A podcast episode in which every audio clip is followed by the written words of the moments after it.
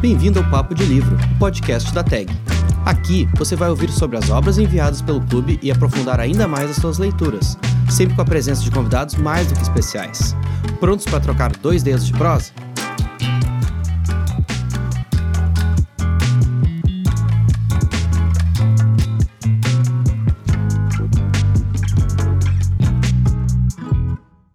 Literatura brasileira é tão ampla e diversa que torna muito difícil escolher um assunto para trazer para o nosso podcast.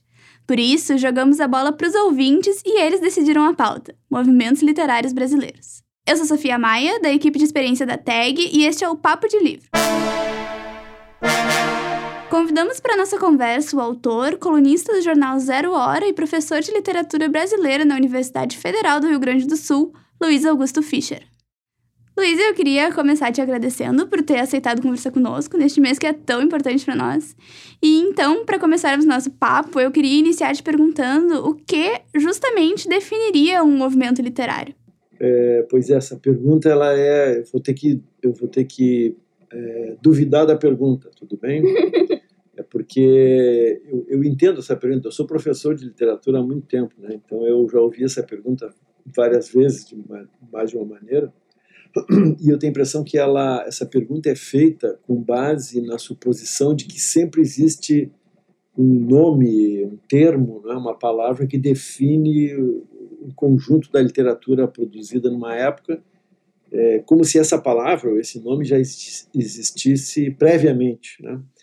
Então, respondendo à tua pergunta, na verdade, os nomes dos movimentos literários em regra, eles são dados a posteriori, né, como dá para imaginar. Quer dizer, acontece um fenômeno, pessoas escrevem num certo momento, na mesma cidade, no mesmo país, na mesma língua e tal, na mesma época, e aí um historiador, passado aquele período, ou quando começa a passar aquele período, olha para aquele conjunto e enxerga naquele, naquele grupo de pessoas, de obras e tal, um, um presumido padrão, né?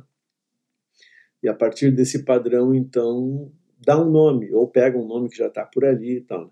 Mas, em regra, na história da, da literatura e das artes, é, esses nomes são posteriores aos eventos. Então, a tua pergunta sobre como é que se define, é, a resposta é isso. Esses nomes são definidos quase sempre é, depois dos fatos por alguém que olha para aquilo já como sendo um, evento, sei lá, histórico, né? mais ou menos já transcorrido no tempo. Muito bem, seguindo então, eu gostaria de te perguntar qual foi o primeiro movimento literário que se tem notícia na história? É, essa é uma pergunta também um pouco estranha de responder, porque, como eu disse na primeira questão, é, os nomes dos movimentos são sempre posteriores aos movimentos. Né? Então, o movimento supostamente é um conjunto de pessoas e obras e eventos literários que têm uma certa afinidade, enfim, que apresentam algum tipo de, de, de relação, né? É, digamos, eventos, obras e autores que expressam um certo espírito de época. Esse é o pressuposto de, haver um, um, movimento. Né? Então, numa, numa, numa, hipotética história da literatura do mundo, qual foi o primeiro movimento? É, na verdade, é isso. Assim, como eu disse, o movimento é definido sempre depois. Então, é, vou, vou, ficar no Ocidente, que é mais simples, né? porque senão a gente talvez devesse falar, enfim, do começo da escrita no mundo, sei lá, na Mesopotâmia, no Egito Antigo e tal. Então, não dá para falar muito disso, né? mas enfim, quando a gente começa a ter é, uma história é, que define estilos de época e tal, provavelmente é na Grécia, é, enfim, em torno do século IV, IV antes de Cristo, em que já existe um patrimônio literário bem apreciável. Enfim, o Homero já escreveu a Ilíada e a Odisseia, o Exildo já escreveu. Então, ali por volta do século IV a.C., aparece já essa noção de, de períodos diferentes é, de produção literária. Né? Não é ainda algo que seja parecido com o que a gente tem aqui no Brasil. Né? Tem que levar em conta que a história do Brasil é uma história bastante curta, considerada em relação ao, ao mundo todo e mesmo ao Ocidente. Né? O Brasil, tal como nós o concebemos, é um feito da colonização europeia, da colonização portuguesa, né, que começa em 1500, embora já houvesse aqui há dezenas, talvez, de milhares de anos antes, é, populações autóctones, né, aborígenes aqui do, do, Brasil. Mas eram populações sem escrita. Então, se a gente pensar na história da, da, do Brasil, da literatura no Brasil, dá para dizer que é uma história que tem 500 anos, 520 anos, né, 521 anos agora. É, então, quando a gente pensa nisso que eu estou mencionando da Grécia Antiga, é uma coisa assim que para nós é quase inconcebível, para nós brasileiros. Né? A gente está mais acostumado a pensar é, na, na, literatura a partir de escolas, movimentos, enfim, de épocas definidas, muito justamente a partir do Renascimento. Né? O Renascimento é um fenômeno, enfim, que tem por cento a Itália, um pouco a Espanha também, mas mais a, a Itália, a partir do século XIII, XIV, mais ainda, né? Quando então é, se usa, começa a se usar a palavra renascimento, e já essa palavra tem um sentido indicativo importante para pensar sobre o movimento, né? porque renascimento tem esse re na frente, que indica que naquele momento, em vários campos da arte, muito particularmente na pintura, mas também na escultura, na música e mesmo na literatura, é, uh, começa a existir um sentido de retomar elementos da antiguidade grega e latina, portanto anteriores àquele longo período que a gente costuma chamar de Idade Média, enfim, que começa lá no século IV depois de Cristo e vai até o século XIV XV por aí. Né? Então vê que a, a, o primeiro nome que a gente usa aqui no Ocidente é Renascimento, aqui no, no Ocidente mais moderno. Né? E Renascimento já é isso, é um momento em que se procura buscar naquelas fontes antigas é, elementos que vão ser reaproveitados agora, no presente, em oposição ao, às práticas, a certas práticas culturais da Idade Média. Né? Então, por exemplo, vou ficar num caso de língua portuguesa que é bem conhecido. Né? A primeira grande obra, assim, monumental obra é, da língua portuguesa nesse momento é Os Lusíadas, do Luiz de Camões, que é lá da década de 1570. E o, o Camões, ao narrar a história das, das grandes conquistas né, feitas pelos portugueses, liderados pelo Vasco da Gama, naquelas navegações lá em direção ao Oriente, ele se vale de algumas referências da mitologia grega e latina. Né? É, enfim, o começo do poema, aliás, fala isso, né? É, fala do, dos mares e tal, Netuno, fala de Marte, logo nas primeiras estrofes.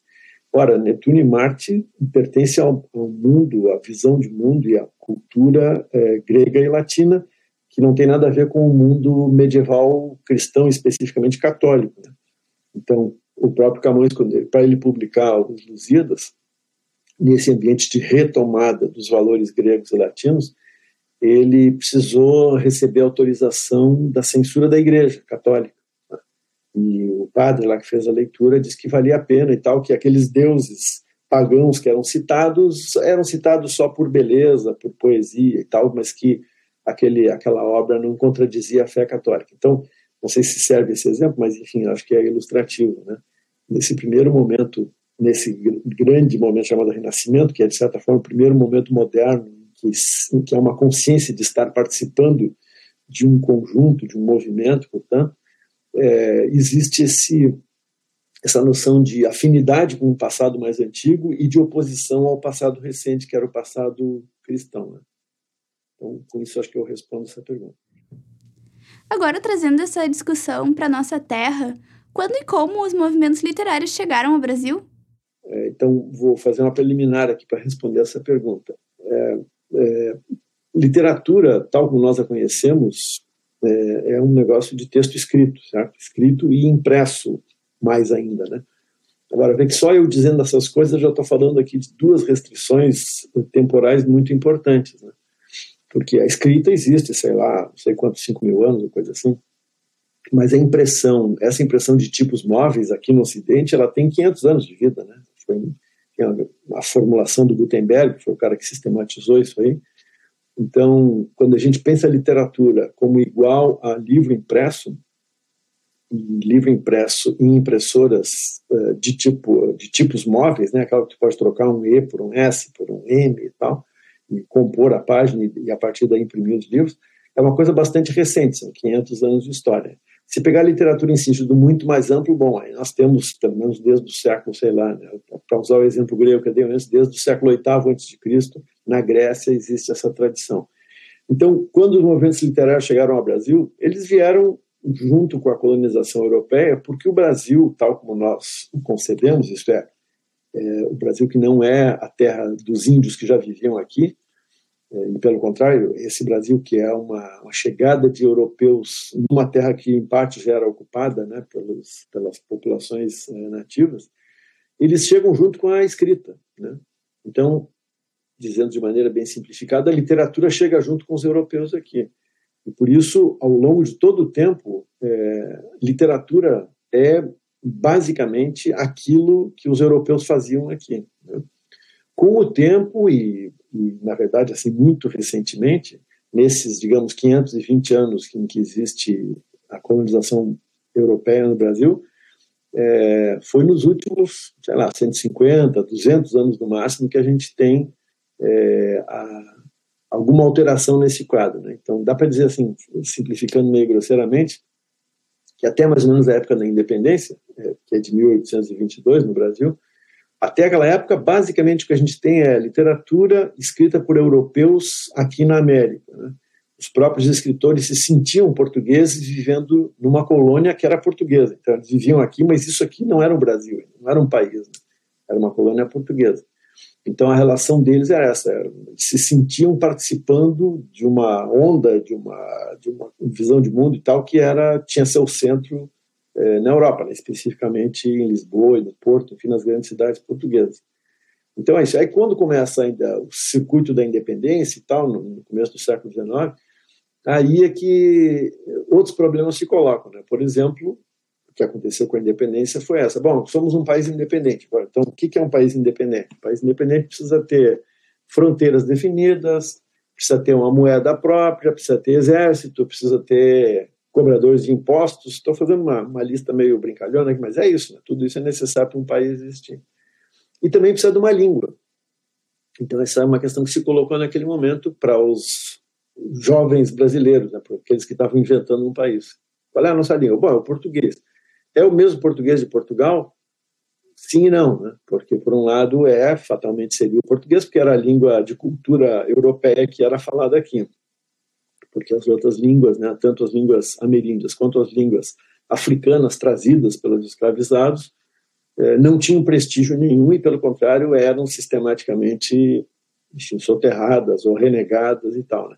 E essas línguas, regra geral, não tinham escrita também, que também tem uma outra dimensão importante. Né? Faço um pequeno parêntese. É, essas línguas, no entanto, tinham o que daria para chamar de literatura oral, embora a expressão literatura oral seja um pouco confusa, né? porque literatura se refere à letra escrita. Né?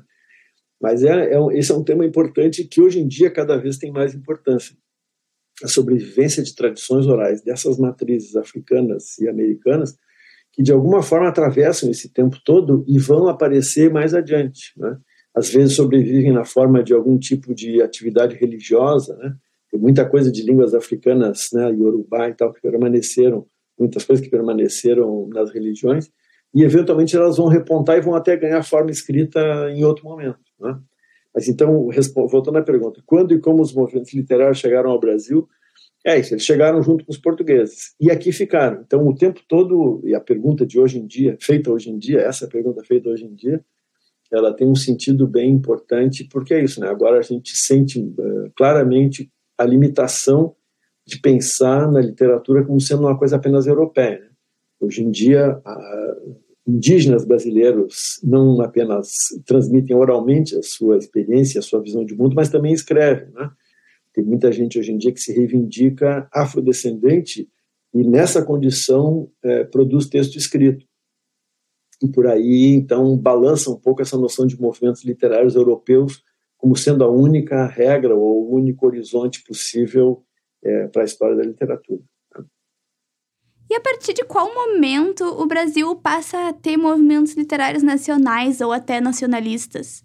Bom, são dois momentos chave né, em, que, em que o tema nacional e esse uh, interesse nacionalista aparece. Um deles é o romantismo, né? Então, ali na época da independência e depois, digamos, entre 1820 até 1860, por ali, uh, e depois no modernismo paulista, lá nos anos 1920, né? porque os modernistas, né, eh, os dois que são mais famosos, né, o Oswald de Andrade e o Mário de Andrade, é, se, se concebiam né, a si mesmos como também, digamos, novos descobridores do Brasil. Também eles queriam redefinir o que era o Brasil. Né? O Mário de Andrade escreve o Macunaíma, por exemplo, que é uma representação de um índio que nasce na floresta, vai para a cidade grande de São Paulo, passa por várias peripécias, etc. Né?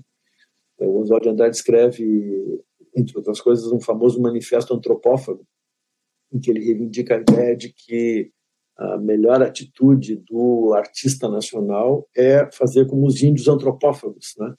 que acolhiam o estrangeiro, deglutiam o estrangeiro, retinham o que era interessante e praticavam a sua própria arte, a sua própria visão de mundo a partir disso. Então não era a visão do Oswald de Andrade não se tratava de ser reverente, né, de ser subordinado ao pensamento europeu, e sim de aproveitar o que interessava do estrangeiro e jogar fora o resto.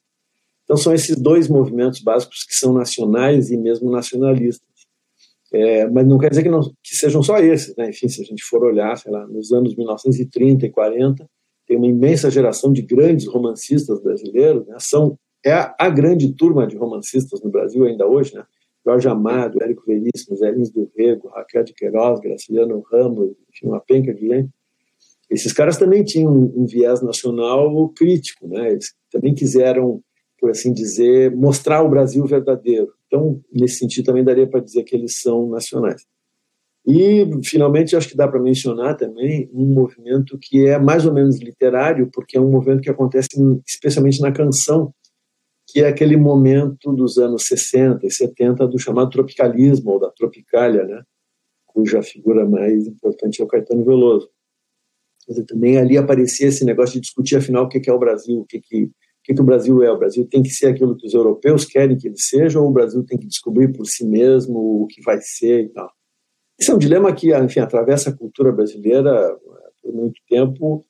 É, em parte, isso a gente, eh, a gente tem isso de, em comum com vários outros países da América, né? toda a América do Sul, do Centro e do Norte, mas parece que o Brasil é, sofre particularmente desse complexo de se perguntar o tempo todo quem nós somos, o que nós devemos fazer e tal. Né?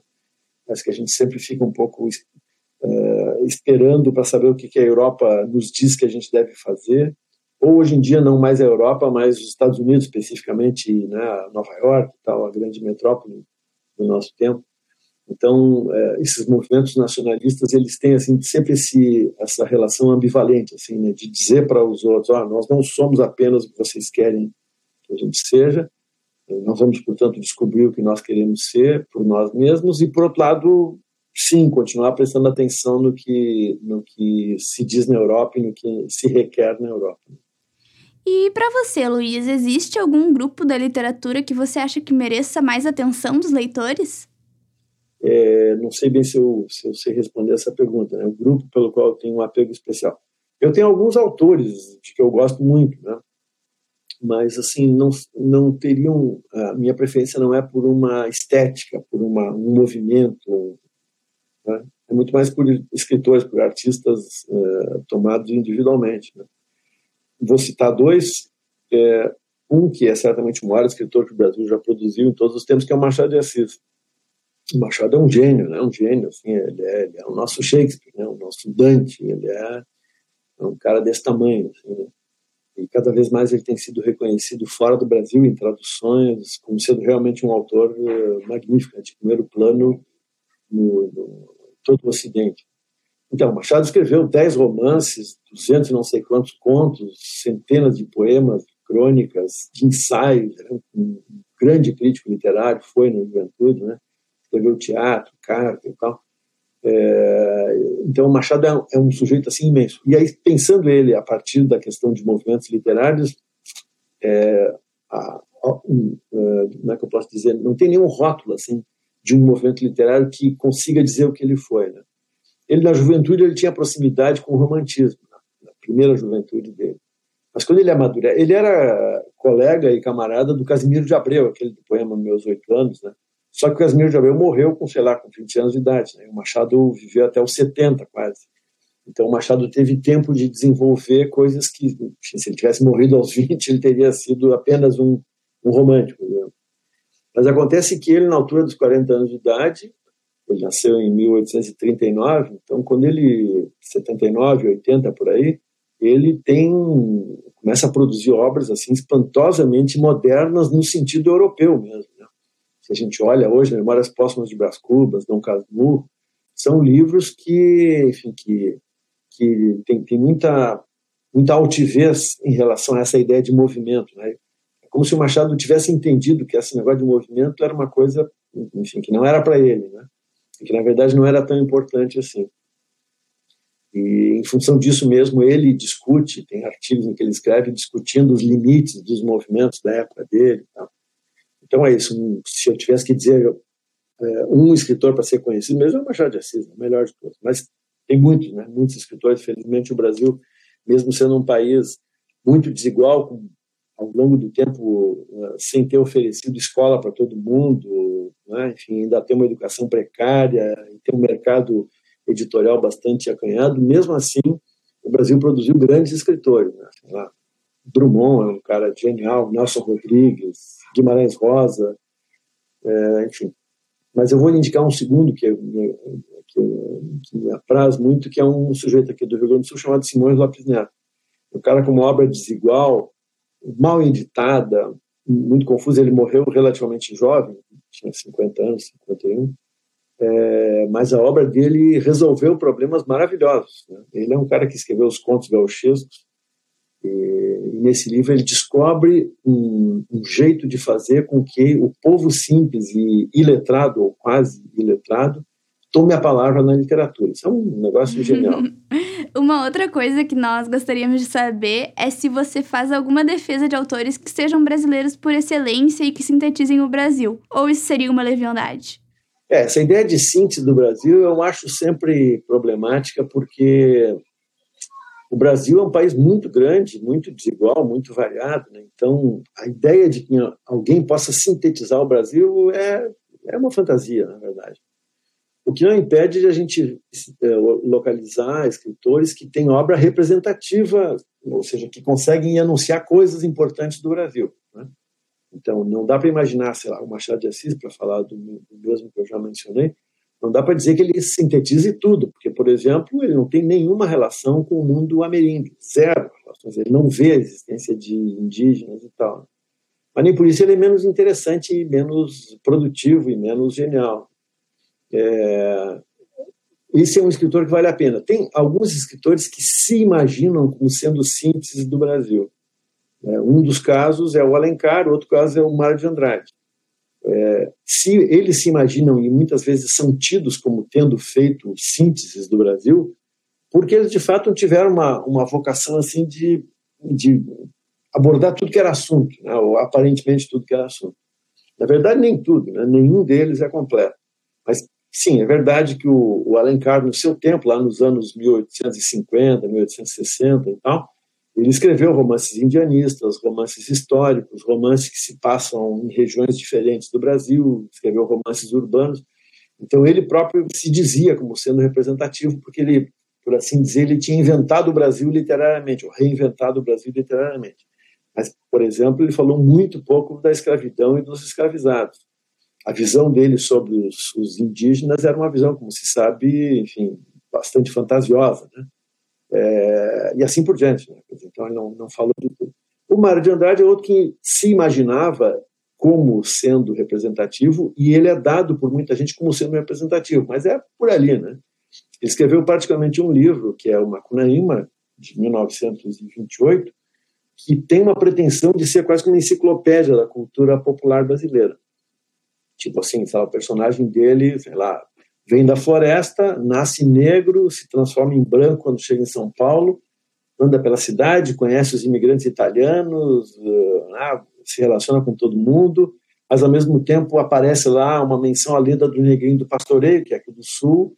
Numa certa hora, o Macunaíma uh, viaja daquele jeito meio fantasioso dele para o Rio de Janeiro e conhece o Pixinguinha, né, que era um, um gênio brasileiro, um compositor carioca, então ele tem um pouco essa pretensão de ser um grande mapa do Brasil, mas é um mapa muito falho. Né? Se a gente for pegar assim, digamos, um mapa real da história brasileira, e botar em cima desse mapa real, completo, o Macunaíma, fica um monte de buraco em aberto. Mas não dá para negar que ele se empenhou em, em inventar um, um, jeito de ser do Brasil, enfim. Né? E, bom, o modernismo que ele protagonizou foi muito isso também, um movimento que achava que estava desvendando os mistérios do Brasil. Mas eu, como de saída, assim, eu duvido da ideia de que seja possível uma síntese do Brasil. Né? Todos esses livros, inclusive, livros de estudos, tipo Retrato do Brasil, do Paulo Prado, Raízes do Brasil, do Sérgio Guarda de Holanda, é retrato de um certo Brasil e raízes de um certo Brasil. Não alcançam a totalidade do país. Até pelo contrário, sempre para aproveitar a pergunta, eu acho que o que a gente tem que cada vez mais pensar é que o Brasil é maravilhosamente rico em diversidade. Entendeu? E a gente tem que preservar essa diversidade. Tanto né, uma tese aqui que eu exponho para os prezados ouvintes, é que assim como a gente tem que defender a diversidade, a biodiversidade, a gente tem que defender a bibliodiversidade. A gente tem que defender a ideia de que o Brasil é múltiplo, de que no Brasil se falam muitas línguas, não é só o português, né? de que tudo isso é brasileiro. E a gente tem que abandonar essa fantasia de que haja uma uma identidade unificadora que resolve todas as paradas. Não existe isso. E se colocarmos lentes mais atuais na nossa conversa, como você vê a questão dos movimentos literários atualmente ou como isso funciona na contemporaneidade? É, a mesma coisa que eu respondi lá no começo. Né? Movimentos literários, eles poucas vezes são autoconscientes na hora em que estão acontecendo. Né? Algumas vezes são, né? as vanguardas funcionam assim e tal, porque daí junta um grupo de gente, faz um manifesto e tal, mais ou menos é um, é um negócio que ao mesmo tempo formula o seu ideal e pratica esse ideal, supostamente. É, mas vou dar um exemplo assim bem recente que talvez possa ilustrar o caso. É, já, já havia na literatura brasileira livros escritos por afrodescendentes, certo? muitos, desde o século XVIII. Né? O Domingos Caldas Barbosa era filho de uma mulher africana e tal. É, sei lá, Lima Barreto, muita gente né, já tinha escrito. Mas acontece que hoje em dia, é, muitos escritores e escritoras que se identificam explicitamente como afrodescendentes escrevem literatura de reivindicação a partir dessa posição. Isso está ligado com essa expressão, hoje em dia bastante conhecida, que é o lugar de fala. Né? Tem a ideia assim, de, sei lá, o movimento feminista é, apresentou essa, essa reivindicação, né, de que falar de mulher para falar de mulher, ninguém é melhor do que a mulher. Né? Então tem um negócio de vinculação entre a biografia de quem está falando ou escrevendo e a obra que, que essa pessoa produz. Né? Enfim, é uma ideia discutível, mas existe essa reivindicação. Então, assim está acontecendo hoje em dia com muitos escritores que se identificam como afrodescendentes e fazem dessa posição uma questão importante para a sua produção literária. Então, enfim, a gente pode listar várias pessoas agora, sei lá, Conceição Evaristo, né, que já é uma senhora e tal, que é uma obra vasta, é, Ana Maria Gonçalves, é, mais recentemente o Jefferson Tenório, o José Faleiro, Paulo Scott, a Cidinha da Silva, tem muita gente, a Dalva Maria Soares, lá de Minas, né, são escritores que se apresentam como afrodescendentes e fazem disso um tema. Então aí pergunta, isso é um movimento em certo sentido é, né? Porque se trata de gente que se identifica com um, um certo conjunto de pressupostos e um conjunto de valores e escreve de alguma maneira expressão desse conjunto de pressupostos e de valores. Se isso vai permanecer como sendo uma coisa importante ao longo do tempo, não sabemos. Isso só o tempo vai dizer, né? Mas então é isso. É, respondendo a pergunta diretamente, né?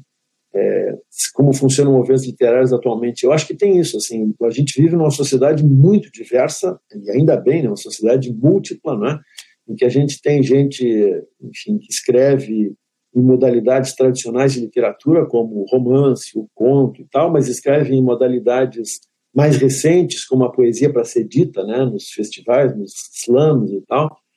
E tudo isso é do jogo literário. Né? Então, é, repetindo o que eu disse, respondendo à pergunta anterior, o que eu acho que a gente tem que fazer é abandonar a fantasia de que haja um nome, uma categoria, um conceito que unifique tudo. Hoje em dia, muito menos. Na verdade, desde pelo menos metade do século XIX, É, não dá para falar de uma coisa só acontecendo, de um nome só como designando a literatura de toda uma época. Não existe isso. Né? Isso é um tipo de arbitrariedade ou de imperialismo que às vezes funciona só na base do, do poder. Né? Você pega assim, de 1870 em diante, tu tem, né, nos últimos 30 anos do século XIX, começo do século XX, tem parnasianismo, simbolismo, realismo, naturalismo, sei lá, impressionismo, dá para botar regionalismo, e tudo isso convive. E não é um problema isso, isso é uma virtude, entendeu? O problema é a gente achar que tem que ter uma unificação, né? como depois o modernismo paulista tentou fazer, unificar tudo debaixo do nome modernismo, que eu acho que é uma forma inaceitável de colonização interna. Né? Eu me rebelo contra essa ideia de ter um nome só. Luiz, e pedindo conselho aos universitários aqui, quais livros menos conhecidos você indicaria a quem quer conhecer Brasis menos explorados? Puxa, tem tanta gente. Vou dizer um nome que me ocorreu logo aqui. Tem um escritor, eu acho que era do Pará, ou da Amazônia, o Amazonas, acho que é paraense. Se chama Edir Augusto. Procurem esse cara. É um cara genial. Escreve romances, assim, tem alguns romances. O último que eu li dele é um que tem um nome estranho, que é Psica. P-S-S-I-C-A. É um romance, assim, sobre... Enfim, tem de tudo. Tráfico internacional de drogas, tráfico de, de mulheres, e tudo isso num enredo assim de tipo policial muito forte e com um viés de como é que eu posso dizer de denúncia, né? Muito bem escrito, assim, realmente um negócio sensacional. Ao mesmo tempo tem literatura escrita por indígenas que pela primeira vez estão reivindicando uma voz autoral própria, né? É, na sua produção literária. Esses escritores que eu mencionei agora, né, o Faleiro, Jefferson Augusto, Paulo Scott, é, Ana Maria Gonçalves, a Cidinha da Silva, é, a Natália Protásio, uma escritora muito interessante. Todos são escritores relativamente jovens que estão produzindo assim no auge da sua produção e que provavelmente vão vão deixar testemunhos sensacionais né, no, ao longo do tempo. Agora eu como leitor eu gosto também de, de ler é, livros assim, meio abandonados pelo tempo eu sou professor de literatura, como eu disse, né? então eu posso me dar esse luxo, assim, às vezes, de passar um tempo lendo romances problemáticos, contos, assim, que talvez nem sejam tão bem resolvidos, mas que são, que às vezes expressam experiências uh, importantes né, da, da, vida brasileira. Então, se, se, a gente for pensar por aí, bom, vou dar um exemplo porto-alegrense.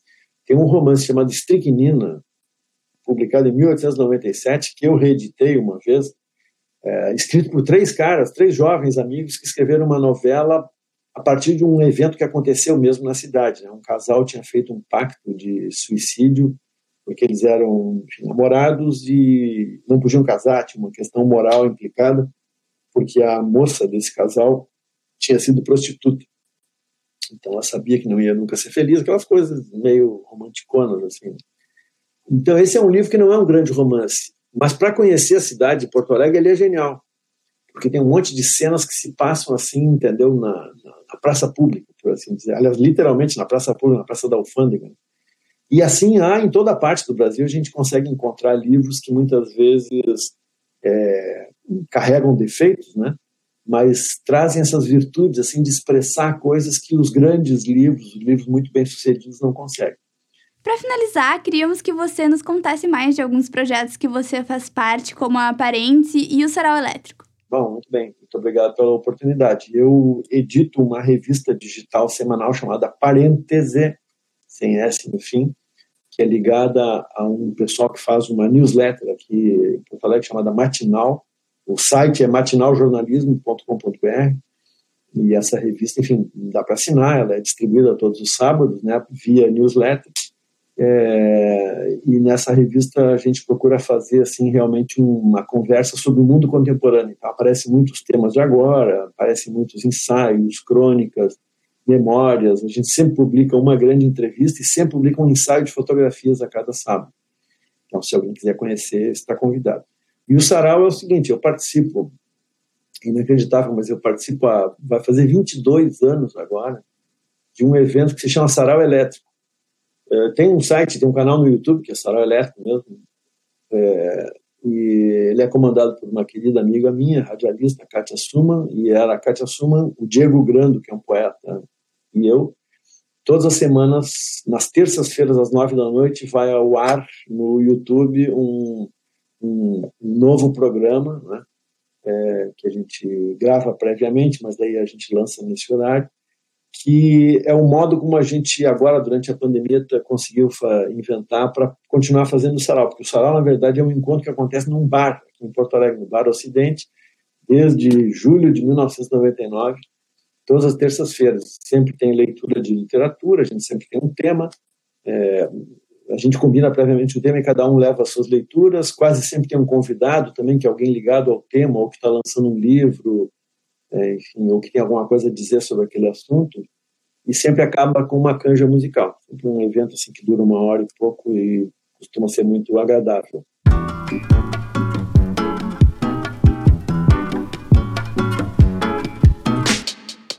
E assim a gente se despede do primeiro episódio da nossa série especial do mês brasileiro, que abordou os movimentos literários. Este episódio do Papo de Livro teve roteiro de Fernanda Grabowska, edição do Rafael Rodrigues, da Sonora Cultural, e produção por Laura Viola e eu, Sofia Maia. Até a próxima!